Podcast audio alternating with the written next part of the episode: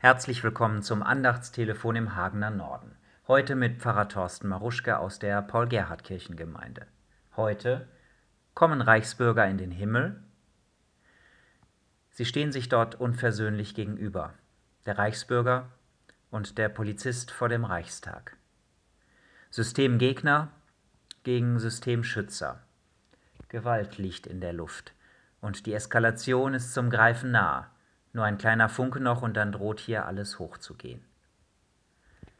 In so einer Situation ist an Verständigung nicht mehr zu denken. Eine Aussöhnung ist nur fromme Illusion. Aber doch, der Monatsspruch für den heute anbrechenden September lautet, ja, Gott war es, der in Christus die Welt mit sich versöhnt hat. Die Eskalation vor dem Reichstag, sie war nicht der Ort, um Versöhnung herbeizuführen.